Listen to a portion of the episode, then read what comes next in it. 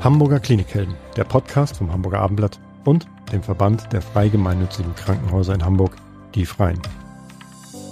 Wer ins Krankenhaus muss, während draußen das Leben einfach weitergeht, braucht Hilfe und Anteilnahme.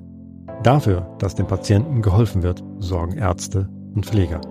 Aber es gibt noch viel mehr Klinikhelden, die alles dafür tun, dass es den Menschen schnell wieder besser geht. Jule Bleier und Elisabeth Jessen stellen sie in diesem Podcast vor. Hallo liebe Hörerinnen und Hörer, schön, dass Sie wieder zuhören. Mein Name ist Jule Bleier und ich sitze hier im Studio mit meiner Kollegin Elisabeth Jessen. Guten Morgen. Und mit unserem heutigen Klinikhelden. Und das ist Professor Dr. Michael Rink. Er ist Chefarzt der Urologischen Klinik am Marienkrankenhaus. Er hat dort die Leitung übernommen im März dieses Jahres. Vorher war er lange Zeit am UKE tätig. Und Herr Professor Dr. Rink, erstmal schön, dass Sie hier sind. Herzlich willkommen. Guten Morgen. alle sagen guten Morgen. Jetzt hören alle das am Nachmittag ab. Aber wir sitzen hier am Morgen zusammen, das stimmt. Und wir möchten heute sprechen über alles, was ähm, die Urologie zu bieten hat. Und dann können Sie uns gleich mal erzählen, Herr Professor Dr. Ring, welche Organe fallen denn überhaupt in den Bereich der Urologie? Ja, die Urologie ist ja an sich die Lehre der harnbildenden und ableitenden Organe. Das heißt also, die Niere, der Harnleiter, die Blase und die Harnröhre sind prinzipiell diesem Bereich zugehörig, aber dazu zählen auch vor allem die männlichen Geschlechtsorgane, heißt ähm, Prostata, Samenblasen, die Hoden ähm, und Samenleiter, genauso wie der Penis als Organ. Und äh, wenn man den ganzen Bereich noch ein bisschen weiter fassen möchte, dann zählt auch in wesentlichen Anteilen eben der Bereich der Andrologie ähm, äh, mit in die Urologie hinein und äh, komplettiert dann eben äh, diesen gesamten Fachbereich. Können Sie mir als Laien sagen, was ist die Andrologie? Die Andrologie ist der Bereich, in dem die äh, Bildung äh, und äh, auch die Wirkungsweise der ähm, männlichen Geschlechtshormone, ähm, der, der Spermienbildung und alles, was mit Fertilität zu tun hat, äh, abgebildet wird. Das ist ein sehr wichtiger Bereich. Ja. Also gut, dass du nachgefragt ja. hast, Lisa. Mit welchen Erkrankungen kommen denn am häufigsten Patienten zu Ihnen? Also es gibt ein paar ich möchte mal urologische Volkserkrankungen nennen, die eben überdimensioniert häufig ähm, auftreten. Das sind zum einen die ganz in Anführungsstrichen einfachen Harnwegsinfekte, aber das ist eben auch, ähm, dass da ein großes Potpourri an Tumorerkrankungen hineinfällt. Dazu zählt unter anderem das Prostatakarzinom beim Mann oder eben bei beiden Geschlechtern das, ähm, der Blasenkrebs, beziehungsweise der Überbegriff dazu ist das Urothelkarzinom, weil es nicht nur die Blase, sondern den gesamten ähm, Harntrakt im Bereich der Blase und aber auch der Harnleiter und Nieren ähm, betrifft und eben auch Nierentumore, die in diesen Bereich fallen. Und äh, dann gibt es darüber hinaus weitere Erkrankungen, wie zum Beispiel beim Mann die gutartige Prostatavergrößerung, die eine klassische Volkskrankheit ist, oder eben aber auch Steinleiden, insbesondere Nierensteinleiden, die häufig in der ähm, allgemeinen Bevölkerung anzutreffen sind. Bevor wir jetzt die einzelnen Bilder sozusagen näher beleuchten, würde ich gerne noch mal wissen, wann kommt man denn ins Krankenhaus? Also mit einem Harnwegsinfekt komme ich ja noch nicht ins Krankenhaus. Also es kommt sicherlich immer darauf an, wann bei Ihnen bestimmte Beschwerden ähm, auftreten und vor allem auch in welcher Ausprägung sie vorliegen. Also also wann, in welchem Lebensalter oder um welche Uhrzeit? Genau, eher letzteres. Mhm. Ähm, und äh, also es ist jetzt durchaus schon so, dass wir auch in der urologischen Ambulanz äh, und auch in der Klinik den klassischen Harnwegsinfekt sehen, wobei das natürlich etwas ist, was nicht typischerweise einer Behandlung im Krankenhaus zwingend bedarf. Nicht? Aber ähm, die Regel ist eigentlich eher, dass die Patienten eher bei einem Hausarzt oder ähm, klassischerweise auch im Rahmen von Vorsorge zum Beispiel beim äh, Urologen sich in Behandlung befinden und dann eine äh, Überweisung oder Einweisung in ein Krankenhaus zu einer weiterführenden Krankenhausbehandlung erfolgt. Dann können wir ja weiter beleuchten diese Volkskrankheiten, die Sie eben schon aufgezählt haben. Die Prostata. Das ist ja nun wirklich etwas, ähm, ja, damit hat wahrscheinlich oder haben wahrscheinlich sehr viele Männer im steigenden Alter irgendwie Berührung oder etwas zu tun. Die Werte werden immer ganz genau angeguckt. Erzählen Sie doch mal die gutartigen, wenn wir jetzt mal vom Prostatakrebs weggehen, der ja die häufigste Krebsform beim Mann ist.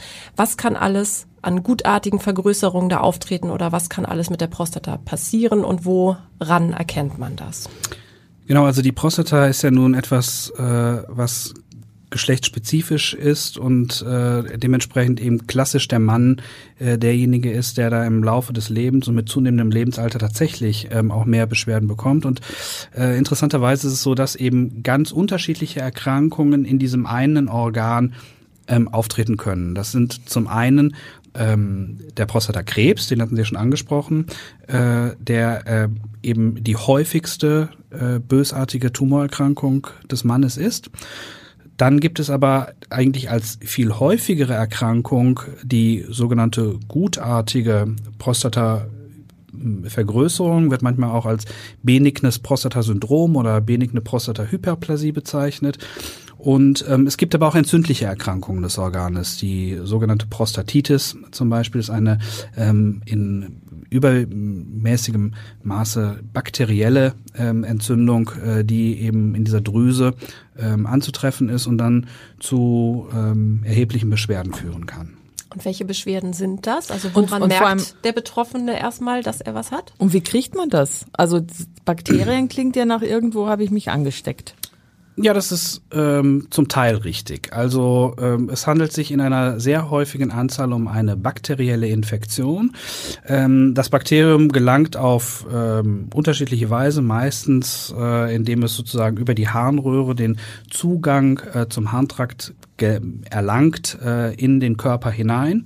Ähm, das ist der gleiche Mechanismus, aber den es bei Männern und Frauen äh, im, im gleichen Maße gibt. Bei Frauen sind die Harnwegsinfekte eigentlich viel häufiger ähm, als beim Mann, einfach aufgrund der unterschiedlichen Anatomie und der viel kürzeren Harnröhre und damit der viel leichteren, ähm, ähm, dem viel leichteren Eindringen von Keimen. Ähm, aber wenn so ein Keim erstmal im Harntrakt ist, ähm, dann befindet er sich in einem Umfeld, wo er einfach einen idealen Nährboden findet mit dem Urin, der Nährstoffe enthält, äh, mit einer Wohlfühltemperatur, ähm, in der er sich wunderbar vermehren kann. Und wenn sich so ein Keim dann eben rasch vermehrt, dann ähm, ist es so, dass der Mann, wenn er auf Toilette geht, eben diesen Keim immer auch ähm, durch die Prostata hindurch äh, herauspischern muss, weil er, weil die Prostata einfach unterhalb von der Harnblase sitzt und das der natürliche Verlauf des Urins aus dem Körper heraus ist. Und ähm, damit ist es einfach so, dass in einem, in, im Falle eines Infektes automatisch es zu einer ähm, Mitentzündung der Prostata kommen kann. Und die klassischen Beschwerden sind meistens zu Beginn erstmal ähm, Brennen oder ähm, Schmerzen beim Pipi machen, verstärkter Drang. Manchmal kommt es auch dazu, dass Blut im Urin festzustellen ist. Und ähm, je nach Ausprägung und Stärke so einer Entzündung kann es auch zum Auftreten von Fieber und Schüttelfrost kommen. Es kann zu allgemeinem Unwohlsein kommen und es äh, kann eben auch ähm, zu starken Unterbauchbeschwerden oder Schmerzen im Darmbereich kommen. Jetzt haben Sie ja schon Schmerzen erwähnt, da geht man dann auf jeden Fall zum Arzt. Aber könnte so eine Infektion auch einfach ausheilen und man muss nichts machen? Ja, das gibt es. Es äh, verlaufen auch, ähm, wie wir in der Medizin sagen, manche Infektionen klinisch inapparent oder wenig symptomatisch. Ähm, dass einfach es mal eine Zeit lang gibt, wo äh, jemand verstärkten Drang verspürt und durch zum Beispiel eine vermehrte Trinkflüssigkeitszufuhr, ähm, äh, so ein Keim einfach dann ausgeschieden wird und zu einer selbstständigen Ausheilung kommt. Aber häufig ist es eben doch so, dass diese Beschwerden eher von der Stärke her zunehmend sind und ähm, man möchte natürlich vor allem auch, wenn eben möglich, vermeiden, dass etwas chronifiziert, was sein kann. Und die Prostata ist insofern ein leider etwas kompliziertes Organ, denn es handelt sich um eine Drüse, die wie so ein bisschen fuchsbauartig ist. Äh, so glaube ich, kann man sich das ganz plastisch vorstellen. Und wenn da diese Keime irgendwo in diese Drüsengängen äh, sich absetzen und nicht vollständig und vollumfänglich eben austherapiert werden, dann ähm, kann es eben zu wiederholten ähm, Schüben von Entzündung äh, und einer gewissen Form von Chronifizierung kommen und das möchte natürlich, wenn eben möglich, vermieden werden. Behandelt wird das dann ja wahrscheinlich mit Tabletten, Antibiotikum. Genau, also das, die antibiotische Therapie ist die übliche ähm, Primärtherapie. Man versucht eigentlich immer, bevor man mit einer antibiotischen Therapie äh, startet, eine Keimidentifizierung äh, zu erzielen, um eben eine zielgerichtete antibiotische Therapie und nicht immer eine, eine Breitbandantibiose durchführen zu müssen, ähm, ja, zu ermöglichen. Äh, das gelingt leider nicht immer, aber eben doch in einer häufigen Anzahl äh, von Fällen. Und dann kann man das in der Regel der Fälle auch ambulant ähm, therapieren und auch da bedarf es nicht zwingend einer Krankenhausbehandlung. Nicht immer. Und Was- dann haben wir, ach so, Entschuldigung. Mach mal, Julia. Ich wollte jetzt schon übergehen zur, äh, zur vergrößerten Prostata. Ja, und ich wollte auch nur fragen, was sind denn die anderen Prostata-Beschwerden, die es so gibt? Dann sind wir uns doch einig. Ich wollte sagen, das passt ja gut. Ähm, genau, also die, die, die Prostatavergrößerung ist, sage ich mal, die klassische Volkskrankheit, die mit zunehmendem Lebensalter fast die Mehrheit aller Männer betrifft. Ähm, also man kann, es gibt jetzt sag ich mal nicht den, das absolute Alter, was man als Cut-off setzen kann, wo man sagen kann, ab dann geht's los, aber man weiß eben, dass so ab dem 40. bis 50. Lebensjahr eben doch ähm, die Prostata zu wachsen beginnt ähm, und äh, damit einhergehend häufiger Beschwerden beim Mann auftreten können. Darf ich da mal zwischenfragen? Ist das ein Baufehler beim Mann oder hat er irgendwas falsch gemacht vorher, wenn das so viele Männer kriegen? Hat er in seiner Lebensweise irgendwas verkehrt gemacht? Also es gibt ähm, die Vermut, also die, die, die, die genaue Ursächlichkeit ist bisweilen nicht vollumfänglich geklärt, das muss man vorweg sagen. Aber ähm, es ist in erster Linie ähm, eine, ähm, eine durch hormonelle Veränderungen bedingte ähm, Veränderung im Bereich der Prostata, die dann mit einem entsprechenden Wachstum dieser äh, Drüse einhergeht. Und dieses Wachstum kann entweder, ähm, ich sag mal, in einer, in einer Sie, Sie können sich vorstellen wie ein Luftballon, den man aufbläst, der also entweder größer wird und die Drüse entsprechend ähm, konzentrisch nach außen hin wächst. Oder alternativ auch, weil die Prostata von einer Kapsel umgeben ist und manchmal diese Ausdehnung nach außen hin nicht so leicht ist, ähm, wächst sie dann einfach nach innen hin und komprimiert äh, die Harnröhre, drückt die Harnröhre zusammen. Und das ähm, sind dann eben auch so unterschiedliche Beschwerden, die in unterschiedlicher Dimension von den Männern erlebt werden ähm, und erfasst werden, äh, die dann ja die klinische Symptomatik bedingen. Und das sind äh, eben ähm, zum einen sogenannte Entleerungsschwierigkeiten, Entleerungsstörungen der Harnblase, dass der Mann also berichtet, oh, kann jetzt zwar auf dem, aufs Klo gehen und ähm, dann sitze ich da aber viel, viel länger als früher und äh, das plätschert nur noch so ganz müde vor sich hin oder tröpfelt und tröpfelt vielleicht auch nach.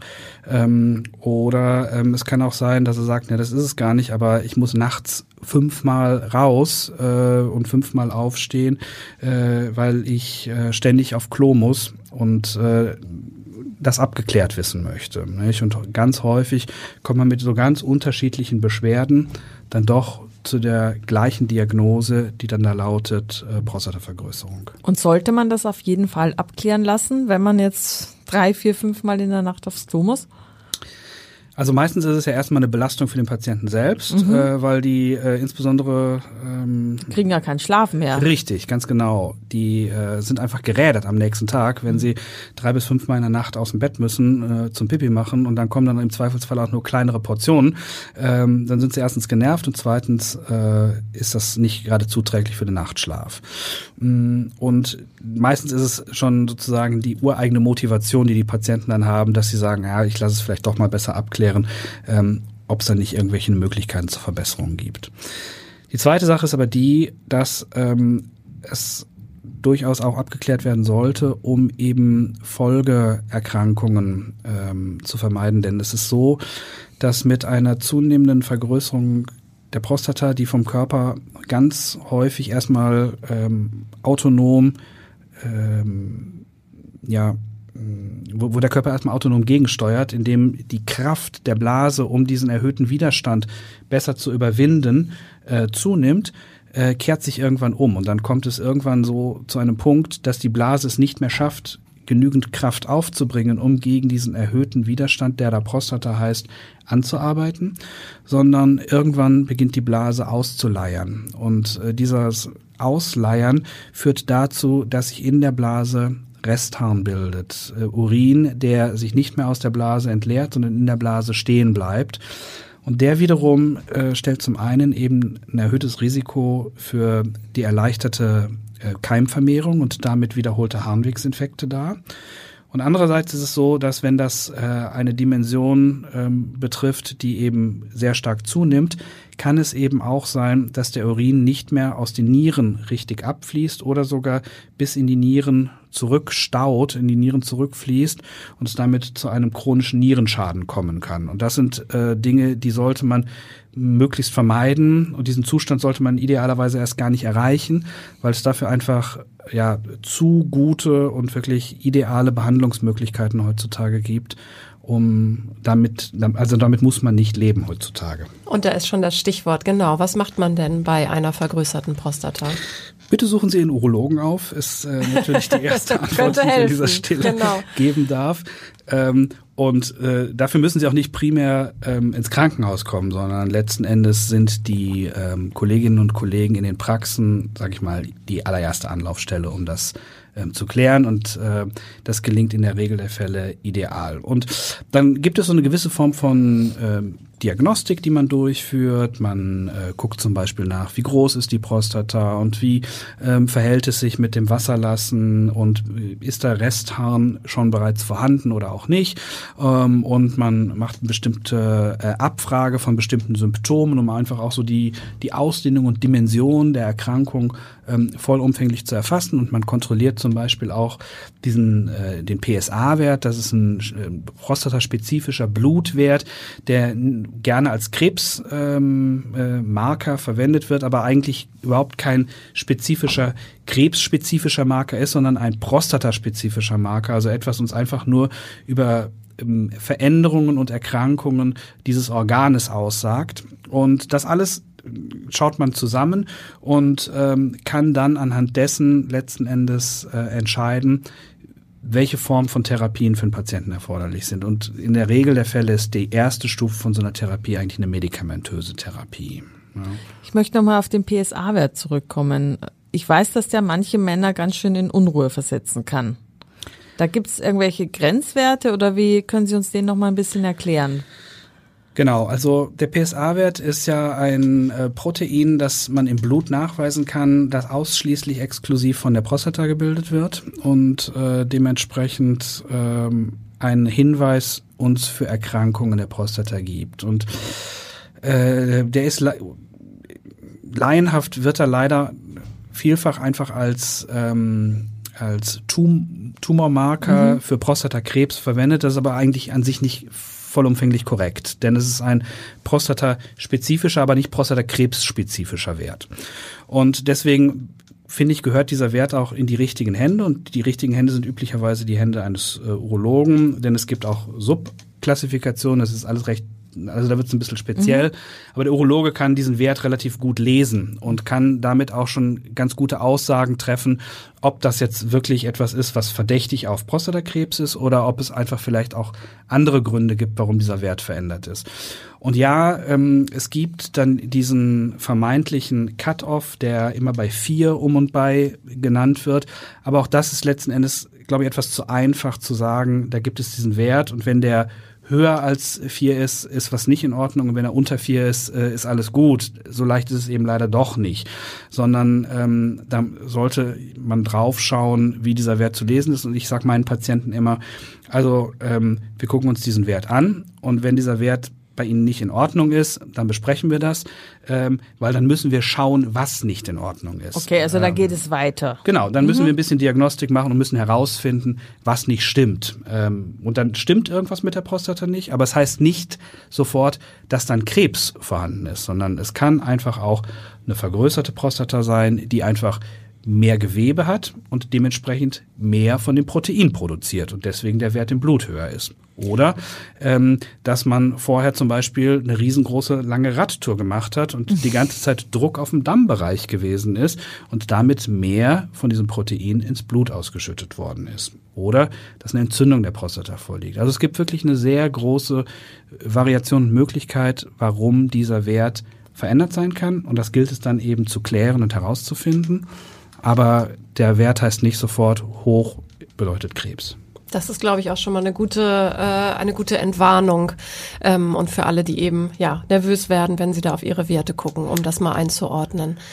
Aber ähm, das muss man auch ähm, der, der Korrektheit dazu sagen, wenn bei einem Mann Prostatakrebs einmal festgestellt worden ist, ja, und insbesondere dann, wenn die Prostata entfernt worden ist, dann gilt dieser Wert als klassischer Tumormarker. Ja, also das muss man der Korrektheit an dieser Stelle erwähnen. Das, was ich vorher gesagt habe, betrifft Männer, bei denen die Prostata einfach vorhanden ist, wo wir noch keine Krebsdiagnose ähm, eben haben. Ansonsten äh, ist dieser Wert korrekt als Tumormarker anzusehen, weil wo keine Prostata mehr ist, sollte auch kein PSA sein. Und wenn dann eben mhm. weiterhin PSA vorhanden ist im Blut, dann wissen wir, okay, irgendwas stimmt hier nicht und dann müssen wir dann genauer nachschauen. Und wie weist man den Krebs nach?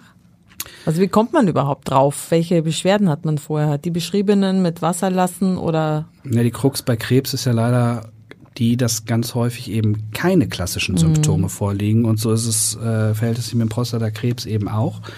Ähm, in, den, in der Mehrheit aller Fälle ist da keine spezifische Symptomatik vorliegend.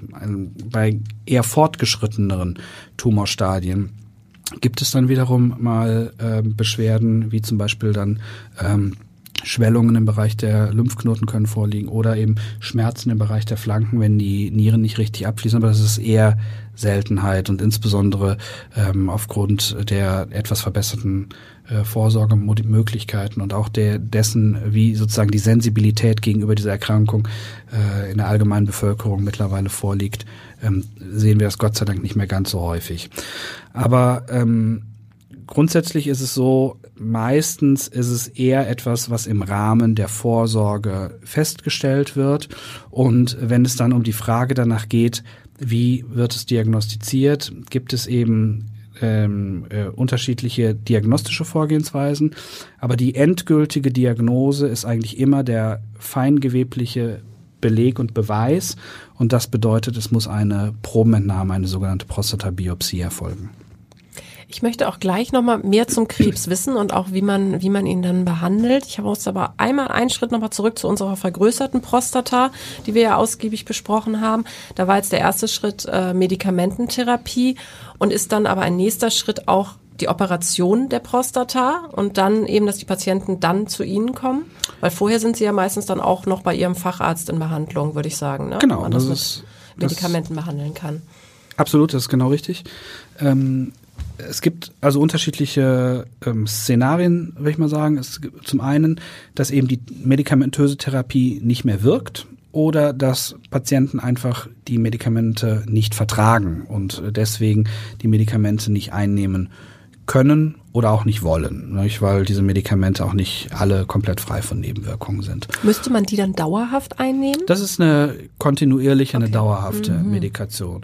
Und es äh, ist tatsächlich so, dass äh, die meisten Medikamente eben doch nach einer gewissen Dauer der Einnahme dann doch ihre Effektivität ähm, verlieren ähm, und es dann eben zu einem, einem, erneuten Auftreten der Beschwerden kommt. Und dann äh, tatsächlich findet häufig eben eine, eine Einweisung zu einer eher operativen oder ich will es mal allgemeiner formulieren, interventionellen Behandlung statt.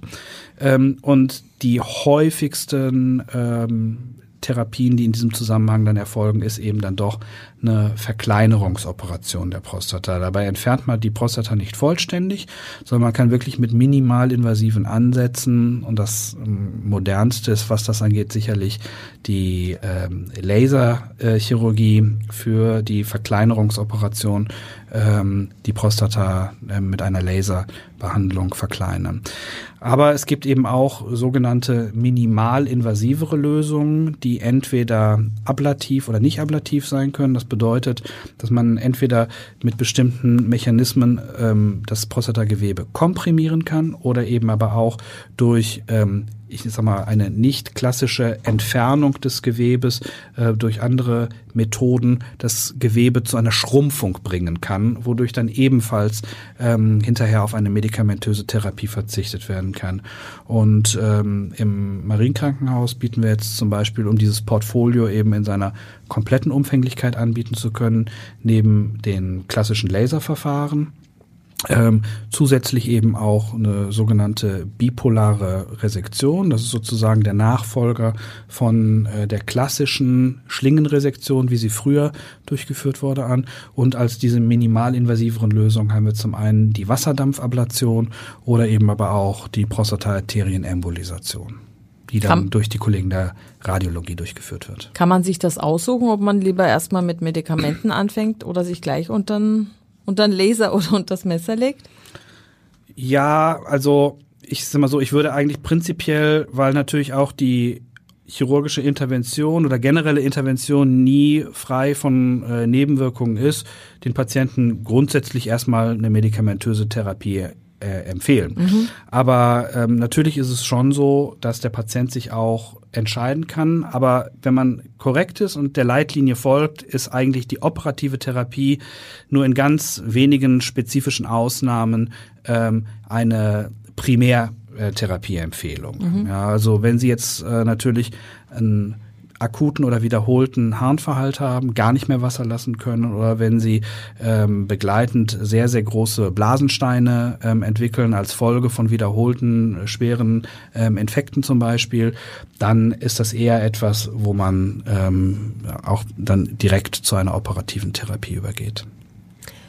Dann würde ich jetzt äh, zu sprechen kommen auf eben, was ich eben schon angedeutet hatte, dass ich da wieder darauf zurückkommen werde, nämlich auf den Prostatakrebs. Wie wird dieser behandelt? Man kann die Prostata ja auch operieren, man kann sie entfernen, aber das muss ja nicht in allen Fällen geschehen. Genau. Es ist so, dass die Behandlungsmöglichkeiten fürs Prostatakarzinom heutzutage viel umfänglicher sind als das, was äh, uns noch vor ähm, einigen Jahren zur Verfügung stand. Ähm, und äh, da ist es so, dass man ganz klar erstmal schauen muss, um was für eine Erkrankung handelt es sich. Ähm, zum einen, was für ein Tumor handelt es sich, ähm, weil davon ähm, hängen bestimmte Behandlungsmodalitäten äh, ab, ob sie in Frage kommen oder ob sie ähm, eher nicht unbedingt als äh, klassische Erstmaßnahme empfohlen werden. Und zum anderen äh, ist es auch, man muss den Menschen sehen, ähm, weil nicht für jeden Patienten aufgrund seiner Vor- oder Begleiterkrankungen und auch nicht aufgrund seines Alters ist zwingend jede ähm, Therapie vielleicht ähm, die ideale Maßnahme und Maßgabe. Ähm, ganz grundsätzlich kann man sagen, es gibt eben die Möglichkeiten für ähm, die sogenannte aktive Überwachung. Ähm, das bedeutet ein aktives Beobachten der Erkrankung und das ist eine absolut valide Therapieoption heutzutage. Das bedeutet, man muss überhaupt nicht zwingend eine, ähm, eine, äh, eine aktive Therapie wie eine Operation oder Bestrahlung durchführen, sondern man beobachtet den vorhandenen Tumor erstmal, weil man weiß, dass der aufgrund seiner Kriterien und aufgrund aller Werte, die wir feststellen können, gar nicht so aggressiv ist und vielleicht auch niemals ähm, für den Patienten etwas Böses, sag ich mal. Also weil der wird. Tumor zum Beispiel so langsam wächst, dass der Patient sowieso tot ist, bevor, also eines natürlichen Todes stirbt, weil er, ähm, weil der Tumor sich nie so Ja, gefährlich äußert. Genau, das ist äh, das ist richtig, das ist eine ähm, der Optionen. Aber auch ähm, bei Patienten, die jetzt äh, jünger sind, die also noch äh, ein, ein, ein längeres ähm, äh, Leben zu erwarten haben, ähm, ist das eine valide Option, weil man weiß, dass natürlich auch jede Form von Behandlung äh, bestimmte Risiken angeht und es äh, einfach auch eine gewisse Form von, ich möchte mal es Überdiagnostik nennen, dass also einfach ein, ein Tumor gefunden wurde, ähm, der aber von seiner, äh, von seiner Aggressivität, von seinem Wachstumsverhalten und ähm, da kann man relativ gut anhand ähm, der, der, der, der feinen geweblichen Untersuchungsmodalitäten das mittlerweile vorhersagen ähm, und äh, bestimmte Modelle verwenden, anhand derer man bestimmte ähm, ähm, Erkrankungsschritte auch extrapolieren kann, ähm, dass man sagen kann, wir vergeben uns nichts, wenn wir es erstmal beobachten und äh, uns anschauen und sie nicht sofort ähm, unter das Messer legen. Jetzt Ich stelle mir das trotzdem gesprochen. sehr belastend vor, wenn man weiß, man hat da so einen Tumor in sich und dann guckt man nur zu, wenn man ein junger Mensch ist. Das Als ist- alter Mensch wahrscheinlich auch, aber Nein, das ist absolut korrekt und das ist ein ganz wichtiger Punkt. das muss man auch besprechen. Also es ist nicht jeder ähm, dafür gemacht, mit diesem äh, Wissen, sage ich mal, leben zu wollen. Und das mhm. ist eine der ganz häufigsten, äh, ganz häufigen, wenn nicht sogar die häufigste Ursache, warum ähm, Männer sagen, sie möchten eigentlich nicht mehr ähm, einer aktiven Überwachung oder bei einer aktiven Überwachung bleiben, ähm, weil sie sagen, sie kommen mit diesem äh, psychologischen Druck ähm, nicht so gut zurecht und möchten lieber dann doch eine aktive Therapie und möchten wissen, dass der Krebs dann eben hinterher behandelt und äh, weg mhm. ist. Und diese aktive Therapie, was kann man da machen? Was, genau. sind, da, was sind die Optionen? Also ähm, wir sprechen zum einen eben über die chirurgische Therapie. Das ist die Operation, die totale Entfernung der Prostata. Ähm, und in Abhängigkeit der Kriterien, die vorliegend sind, entfernt man dabei die Prostata und die Lymphdrüsen oder ich sag mal und oder die Lymphdrüsen. Ähm, und das Ganze geht eben entweder durch eine klassische Schnittoperation im Bereich des Unterbauchs oder eben ähm, heutzutage mit den minimalinvasiven Möglichkeiten, wie zum Beispiel laparoskopisch robotisch assistiert. Das ist sicherlich eine der, der, der Standardtechniken, die heutzutage zur Verfügung steht, die, mit der man ähm, das genauso gut ähm, oder eben auch besser operieren kann. Und ähm, die Alternativen sind eben eine Strahlentherapie, ähm, wobei es eben äh, unterschiedliche Formen von Strahlentherapie gibt. Es gibt die ähm, sogenannte externe Bestrahlung, äh, wo sozusagen äh, keine, kein strahlendes Material oder kein Strahlenkörper in den ähm, menschlichen Körper eingebracht wird, sondern lediglich die Bestrahlung von außen stattfindet. Ähm, oder es gibt ähm, die sogenannte Low-Dose-Brachytherapie. Das sind Seeds, die man dauerhaft äh, in die Prostata einbringt äh, für eine Bestrahlung. Oder es gibt die sogenannte Hochdosis-Brachytherapie, wo Nadeln ähm, in die Prostata durch den Damm gesetzt werden ähm, und darüber eine Bestrahlung stattfindet. Meistens ähm, oder häufiger dann kombiniert eben mit einer externen Zusatzbestrahlung. Was bedeutet das denn für den Patienten hinterher? Was kann er alles noch, was kann er nicht mehr? Für, für welche Therapieoption meinen Sie es? Weil ja, für beide. Ja, für beide. Also Bestrahlung kann natürlich ganz viel Schaden anrichten, kann zwar den Krebs umbringen, macht aber auch Folgeprobleme. Und ein äh, chirurgischer Eingriff wahrscheinlich auch, oder? Das Gute ist ja erstmal, dass ähm, sich die Medizin insofern weiterentwickelt hat, dass sowohl für die chirurgische Therapie als auch die Strahlentherapie die Nebenwirkungen deutlich geringer und besser geworden mhm. sind.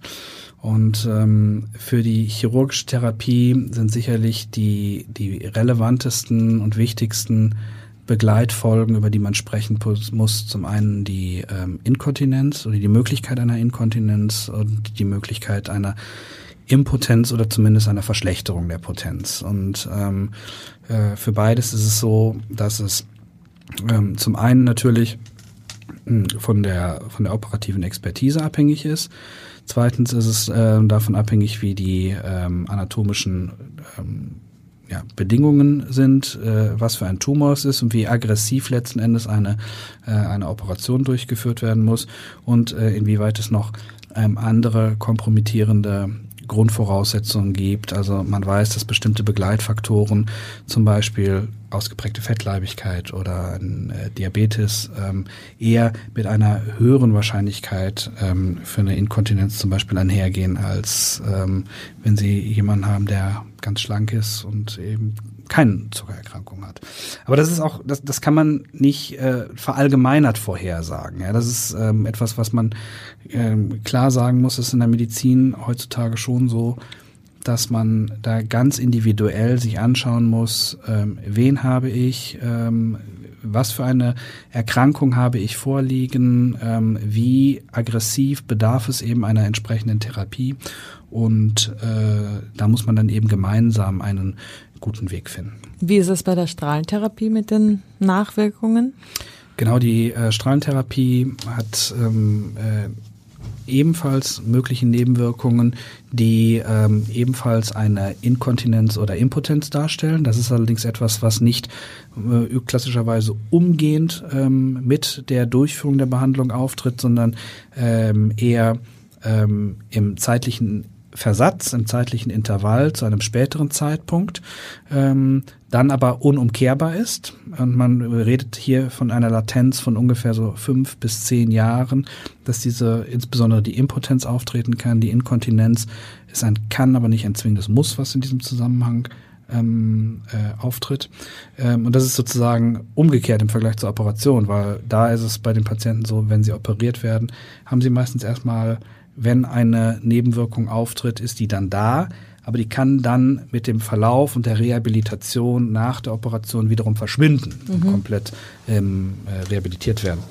Und bei ähm, den direkteren Folgen einer Strahlentherapie ist es eher eben, dass die Patienten ähm, eine, eine Abgeschlagenheit besitzen, dass sie eben begleitende Beschwerden durch eine sogenannte Strahlenzystitis, also eine, eine, eine Entzündung im Bereich der unmittelbar neben der Prostata befindlichen Harnblase haben können oder eben aber auch eine, durch die durch die Strahlung, die das die den Enddarm mit betrifft, eine sogenannte Strahlenproktitis, also eine Entzündung im Bereich des Enddarms erleiden können.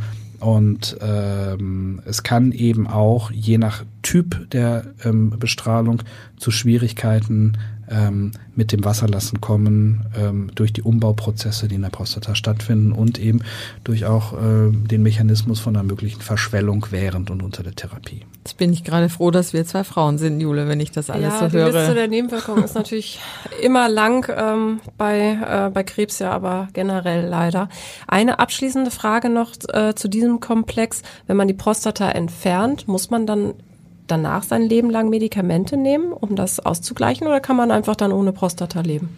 Also der Ansatz ist ja in der Regel, äh, dass man eine Heilung durch die totale Entfernung der Prostata ähm, erzielt und dementsprechend sollten sie im Idealfall hinterher keine Medikamente mehr. Das heißt, ich brauche die Prostata, also ich jetzt nicht, ich aber genau. der Mann braucht die Prostata eigentlich gar nicht, weil ja doch, also die Prostata ist natürlich ein ganz zentrales Organ im Rahmen der der der Reproduktion und ähm, auch sozusagen der Fertilität ähm, des äh, des Mannes.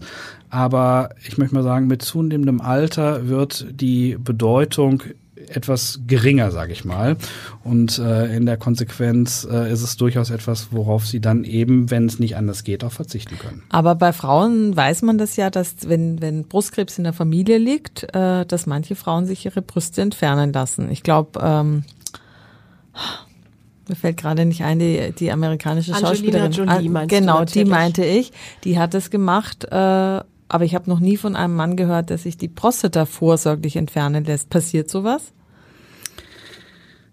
Also ähm, ich habe mal von so einem Fall gehört, aber das ist nicht der Standard. Also macht man eher nicht, ist nicht Nein. geraten medizinisch. Äh, nein, also mhm. so, so, weit sind wir leider ähm, noch nicht oder vielleicht auch Gott sei Dank noch nicht, äh, dass wir äh, uns in dem Moment befinden, um da prophylaktisch etwas ähm, zu entfernen. Weil dafür ist es dann eben doch auch so, dass die möglichen die möglichen Nebenwirkungen, insbesondere was äh, die Kontinenz und die Potenz angeht, mhm. doch auch einen relevanten äh, eine relevante Einschränkung geben. Jetzt haben Sie gerade nochmal das Stichwort Kontinenz. gegeben, Kontinenz genau. und Inkontinenz. Mhm. Jetzt haben Sie ja gerade die ersten Nebenwirkungen äh, bezeichnet. Äh, ist das bei Männern auch ein, ein Problem, was viele haben im Alter? Weil bei älteren Frauen ist es ja durchaus auch immer ein Problem. Nicht immer, sondern häufig ein Problem. Inkontinenz ist äh, ein riesiger Themenkomplex mhm. ähm, und der betrifft Männer und Frauen ganz unterschiedlich. Ähm, deswegen, das können wir auch tatsächlich nur ganz schwierig sozusagen über ähm, äh, in, oder kann ich nur ganz schwierig in einem einem Satz sozusagen zusammenfassen. Der die Inkontinenz beim Mann ist tatsächlich in einem überdurchschnittlich hohen Anteil eher mit ähm, potenziell operativen Therapien ähm, in Verbindung zu bringen oder äh, eben auch durch ähm, Erkrankungen, die dann zu sogenannten äh, zu so einer sogenannten Dranginkontinenz äh, oder Überlaufinkontinenz äh, führen. Das sind Formen, bei denen äh, die, der, der Harndrang so per akut und so stark auftritt, dass der Mann es einfach nicht mehr schafft, noch rechtzeitig ähm, aufs Klo zu kommen. Ähm, oder weil die Blase sich nicht mehr richtig entleeren lässt und sozusagen immer etwas überschwappt. Das, das Glas ist voll und es äh, schwappt etwas über ähm, und dadurch ein unwillkürlicher Urinverlust stattfindet. Bei, ähm, bei der Frau sind die zugrunde liegenden ähm, Mechanismen, ähm, in Anführungsstrichen Stichwort Reizblase, ähm, dann ein bisschen anders, weil sozusagen die Ursächlichkeit beim Mann eben ganz häufig wiederum die Prostata ist, wie wir ja schon ähm, angesprochen hatten, die es bei der Frau eben so nicht gibt. Und deswegen braucht es hier häufig eben äh, doch deutlich, ähm, ein deutlich dezidierteres diagnostisches Programm, um eben zu klären, was da als Ursächlichkeit vorliegt. Und ähm, man, man kann ganz grundsätzlich eben die unterschiedlichen Formen von der Inkontinenz, also äh, eben Belastungsinkontinenz oder eben Dranginkontinenz oder eben Mischformen ähm, unterscheiden. Und ähm, die Ursächlichkeit ist da eben auch unterschiedlich, ob es eben etwas als neurologische Komponente gibt oder eben eine organische Komponente. Und deswegen bedarf es da einfach einer relativ ähm, umfassenden ähm, Abklärung, um dann eben auch eine gezielte Therapie vornehmen zu können. Bei Frauen tritt das ja oft auf, die äh, also mehrere Geburten hatten. Deshalb ist ja das Beckenbodentraining immer so wichtig.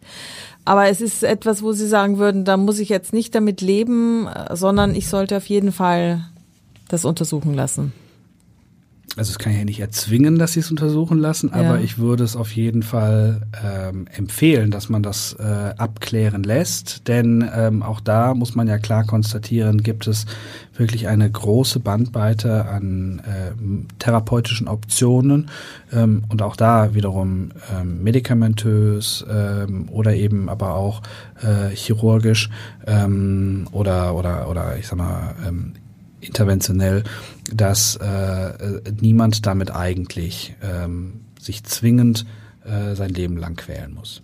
Also liebe Hörerinnen und Hörer, wenn Sie irgendein Problem haben in der Richtung, das ist nicht peinlich, das ist unangenehm und deshalb sollten Sie es anpacken. Ab zum Arzt. Genau. Herr Professor Dr. Ring, ich wollte noch mal auf Sie persönlich zu sprechen kommen. Sie ähm, kommen ja nicht aus Hamburg, Sie sind gebürtiger Dortmunder. Was hat Sie denn in die Hansestadt gebracht? Und wie lange leben Sie hier schon? Oh, ähm, nach Hamburg gekommen bin ich 2006. Ähm, mein Weg, der ging eigentlich aus dem Ruhrgebiet äh, stets äh, Richtung Norden weiter. Also ähm, ich habe äh, in, äh, in Münster in Westfalen studiert und äh, habe dann äh, zu einem gewissen Zeitpunkt festgestellt, dass ich gerne Urologie machen möchte, weil mir das einfach sehr viel Spaß gemacht hat. Ich habe eine super, ähm, ich habe eine super Vorlesung damals äh, in Urologie ähm, ja, hören dürfen und habe dann daraufhin entschieden, auch das möchte ich mir auch mal äh, klinisch im Alltag anschauen und dafür gibt es dann in der, äh, in der medizinischen Ausbildung die sogenannten Famulaturen, wo sie dann eben ähm, mal während äh, der Semesterferien äh, ein paar Wochen in irgendeine Abteilung hineinschauen. Und da war ich in Wien im AKH und das hat mir so gut gefallen, ähm, das hat mir so viel Spaß gemacht, war ein tolles Team, äh, in, dem, in dem man dann äh, super aufgenommen wurde äh, und, und mitmachen durfte, dass ich gesagt das hat mir so viel Spaß gemacht, da möchte ich bei bleiben. Dann habe ich äh, mein praktisches Jahr in Münster auch in der äh, in der Urologie absolviert und wäre eigentlich auch in Münster geblieben, aber da gab es halt keine Stelle.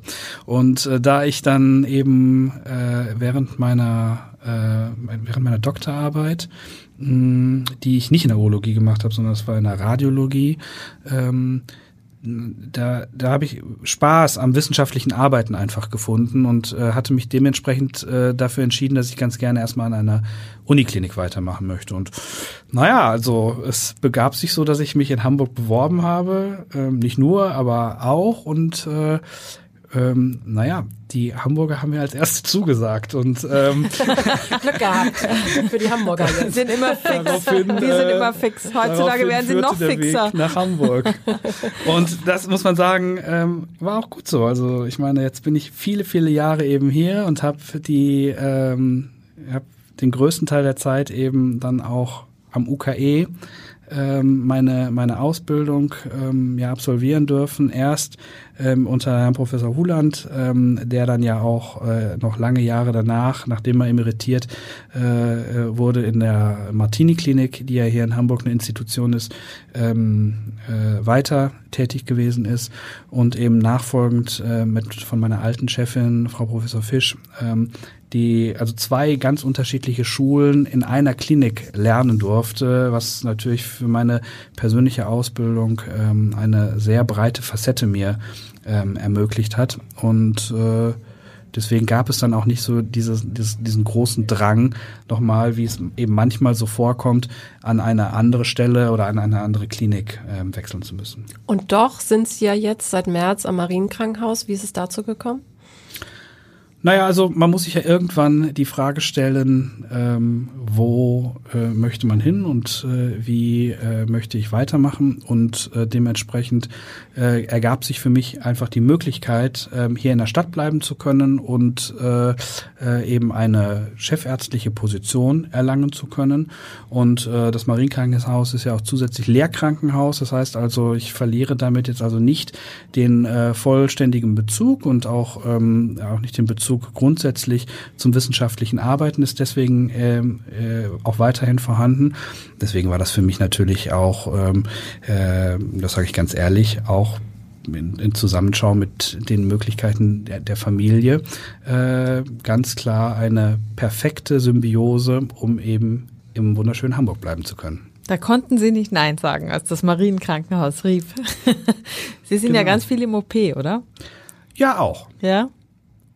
Also ähm, mein das Portfolio hat sich natürlich als Chef insofern erweitert, dass der Anteil von nicht nur medizinischen und operativen Aufgaben ähm, etwas erweiterter ist als äh, in meiner letzten Funktion als äh, leitender Oberarzt am mhm. UKE.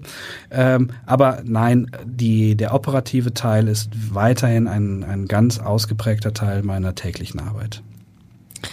Herr Professor Dr. Rink, herzlichen Dank für die vielen Informationen, den Einblick, den Sie uns gegeben haben und auch die vielen praktischen Tipps für unsere Hörerinnen und Hörer. Schön, dass Sie bei uns sind. Ja, vielen Dank für die Einladung. Ich habe mich sehr gefreut.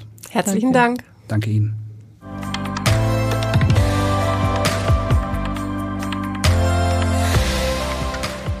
Weitere Podcasts vom Hamburger Abendblatt finden Sie auf abendblatt.de slash podcast.